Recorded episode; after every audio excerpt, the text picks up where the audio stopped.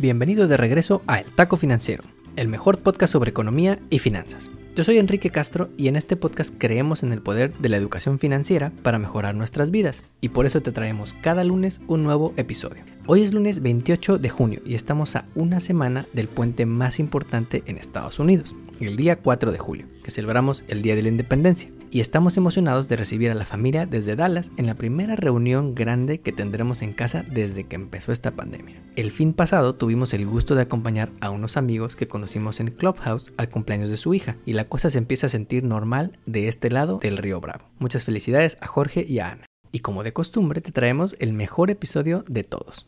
Como taco de la semana, las Big Tech ahora sí se están poniendo bien nerviosas con las nuevas leyes que se presentaron la semana pasada en el Congreso de Estados Unidos. Como siempre te traigo todos los detalles que debes de saber. Antes de comenzar, la semana pasada los republicanos en el Senado de Estados Unidos mostraron que no están dispuestos a negociar con el partido en el gobierno y es que se buscaba discutir la ley conocida como la For the People Act para facilitar el voto de la gente, limitar la influencia del dinero en la política y crear reglas de ética para los servidores públicos. Y todos los senadores republicanos se opusieron simplemente a discutirla, a hablar de ella. No votaron a favor de los estímulos, no quisieron investigar los eventos en el Capitolio el pasado 6 de enero y ahora ni siquiera quieren hablar sobre una ley para mejorar el sistema electoral. La semana pasada Biden anunció un acuerdo en temas de infraestructura, pero también se rumora que esto está tambaleándose. La única explicación posible es que Trump todavía siga al frente del Partido Republicano. Pero bueno, en otros temas, el gobierno de Biden dijo que desafortunadamente no se va a lograr la meta de vacunar a 70% de los adultos en Estados Unidos para el día 4 de julio. Podríamos llegar a un 67%, pero la vacunación se ha alentado muchísimo. Antes casi 3 millones y medio de personas diarias se vacunaban, ahora es casi de un millón por día, por lo que falta todavía uno de cada tres adultos de vacunarse. Así que no dejes de vacunarte y de llevar a tus compas a vacunarse a cambio de unas virongas. Por si estabas pensando comprar casa, también nos enteramos que la mitad de las casas en Estados Unidos, o la mediana del precio de una casa, tuvo en el mes de mayo un valor de 350 mil dólares, una cifra 24% más alta que hace un año. Es decir, en mayo del año pasado, la misma casa te costaría 280 mil dólares.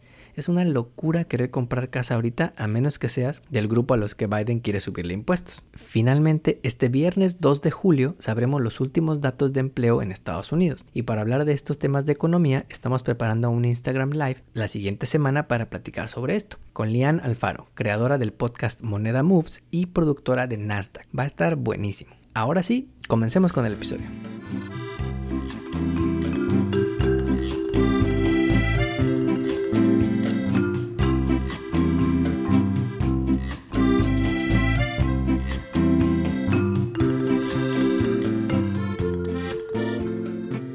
Taco de la semana, desde octubre pasado te hemos venido platicando que las Big Tech van a ser más reguladas que antes, por la importancia que tienen en nuestras vidas y por el poder monopólico que usan para evitar en muchos casos la competencia. Uno de nuestros pronósticos para este 2021, en nuestro episodio final del año pasado, fue que las Big Tech se enfrentarían a más regulaciones debido a este enorme poder. Bueno, pues la semana pasada los departamentos legales de las Big Tech recibieron el bomberazo más cabrón del año, pues el Congreso comenzó a discutir no una, no dos, sino seis leyes diferentes que buscan limitar el poder de estas grandes empresas y en algunos casos separarlas en nuevas empresas para promover la competencia. Si recuerdas este episodio de octubre pasado, el Congreso ha estado investigando a las Big Techs y presentó un reporte de más de 400 páginas donde detalla cómo abusan estas empresas de su poder monopólico. Y apenas hace unos días se confirmó Lina Khan, una de las abogadas más cañonas y críticas de las Big Tech, al frente de la FTC o Federal Trade Commission, que es quien la regula. Vamos por partes. Todo el mundo habla del término Big Tech, pero ¿qué es realmente Big Tech? De acuerdo con estas propuestas de ley, las Big Tech se definen como plataformas dominantes online con un valor de capitalización o market cap o el valor de la empresa de por lo menos 600 mil millones de dólares y por lo menos 50 millones de usuarios al mes en Estados Unidos. Es decir, Google, Facebook, Apple y Amazon. Estas empresas son conocidas y usadas por todo el mundo todos los días y tienen un poder muy grande que todos ya sabemos y que el gobierno quiere empezar a limitar. Y aquí te presentamos los tres puntos más importantes que debes saber sobre estas leyes. Punto número uno las Big Tech tendrían prohibido promover sus propios productos o servicios en sus plataformas. Esta es brutal. Piensa cuando buscas algo en Amazon y de repente te aparece en primer lugar la sugerencia Amazon Originals. O cuando buscas Spotify en el App Store y te aparece primero Apple Music. Esto todos los días lo vivimos y la verdad es que algunas sugerencias son buenas desde el punto de vista del consumidor. Porque tienes acceso a productos con buenos reviews, a productos más baratos, pero detrás de esto hay un uso desigual de la información. Amazon sabe qué marcas privadas se venden más en su plataforma. Y casualmente se le ocurre fabricar ese zapato igualito pero más barato. O ese cable HDMI marca Amazon con descuento adicional. Eso en ocasiones termina matando a otros negocios y es parte de lo que quiere combatir este grupo de leyes. Punto número 2. Las leyes le dan más dientes a la FTC o Federal Trade Commission para negar a las Big Tech nuevas adquisiciones de startups que eventualmente puedan ser competidores y le subiría los costos por solicitar al gobierno aprobación para estas compras de startups. Piensa por ejemplo en Facebook. Facebook compró Instagram hace nueve años y pagó tan solo mil millones de dólares. De acuerdo a estimaciones recientes, hoy en día Instagram vale más de 100 mil millones de dólares, más que empresas como Uber, más que empresas como Airbnb, más que General Motors. Suena como una ganga que quizá pudo competirle a Facebook si no lo hubiera comprado hace nueve años. Punto número 3. Las leyes le exigirían a las Big Tech un grado mínimo de interoperabilidad. Este término rimbombante básicamente significa que sea más fácil que te lleves la información de tu perfil de una red social hacia otra. Imagínate que sale una nueva red social llamada Coverbook, que le compite a Facebook. En vez de hacer tu perfil desde cero, subir tu foto de perfil, llenar tu bio, aprender los filtros y todas esas cosas que nos dan hueva, que puedas llevarte tu información de un lado a otro, facilitando que nuevos competidores puedan crecer y disminuir la fricción que causa empezar a usar una nueva red social. Por supuesto, las Big Tech no se van a quedar sentadas, ya se quejaron públicamente la semana pasada. Por lo menos Amazon y Google ya sacaron comunicados diciendo que estas leyes afectarían a millones de pequeños negocios que usan estas plataformas para vender sus productos y terminarían por degradar nuestros servicios e impedirnos ofrecer soluciones usadas por millones de personas en Estados Unidos. Bueno, después de todo esto, ¿Qué sigue? Pues apenas se aprobó en comisiones del Congreso y falta que se discuta en el Pleno. En palabras de gente normal y no de políticos grillos, significa que se aprobó en un grupo pequeño, como un breakout room de legisladores, y ahora pasa a discutirse entre todos los legisladores en la sesión principal. Si se aprueba, todavía tiene que pasar a la otra Cámara, que es el Senado, antes de que llegue al presidente y se firme para convertirse en ley. En el taco financiero creemos que hay que ver las dos caras de la moneda.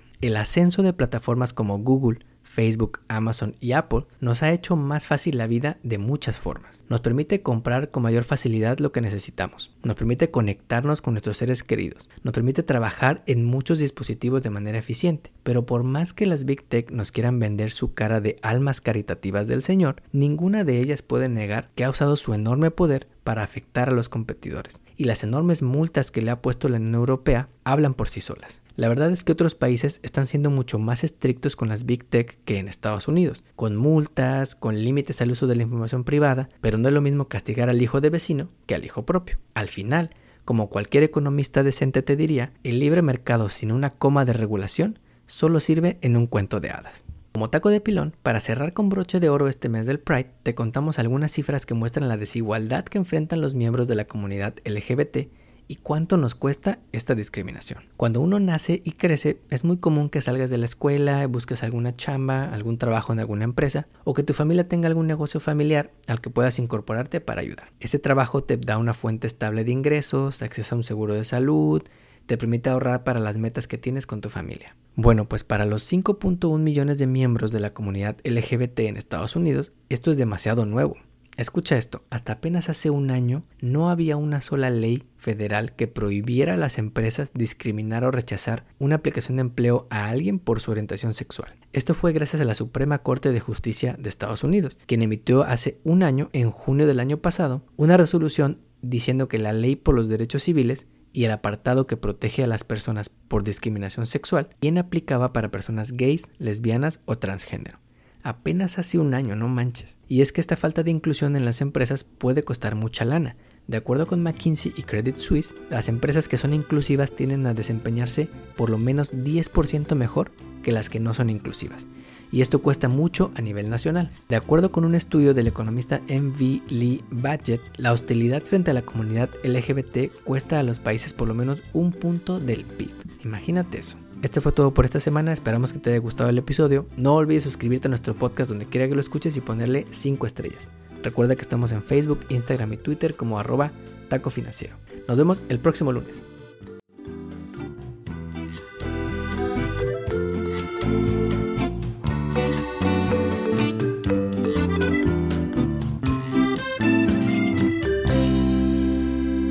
El podcast que acabas de escuchar, El Taco Financiero, refleja la opinión exclusiva del presentador o sus entrevistados, y no representa la opinión de patrocinadores o terceros. El podcast tiene el objetivo exclusivo de informar y no busca promocionar la compra de acciones de empresas en específico. Tampoco es un reporte de investigación y no representa consejo legal o financiero.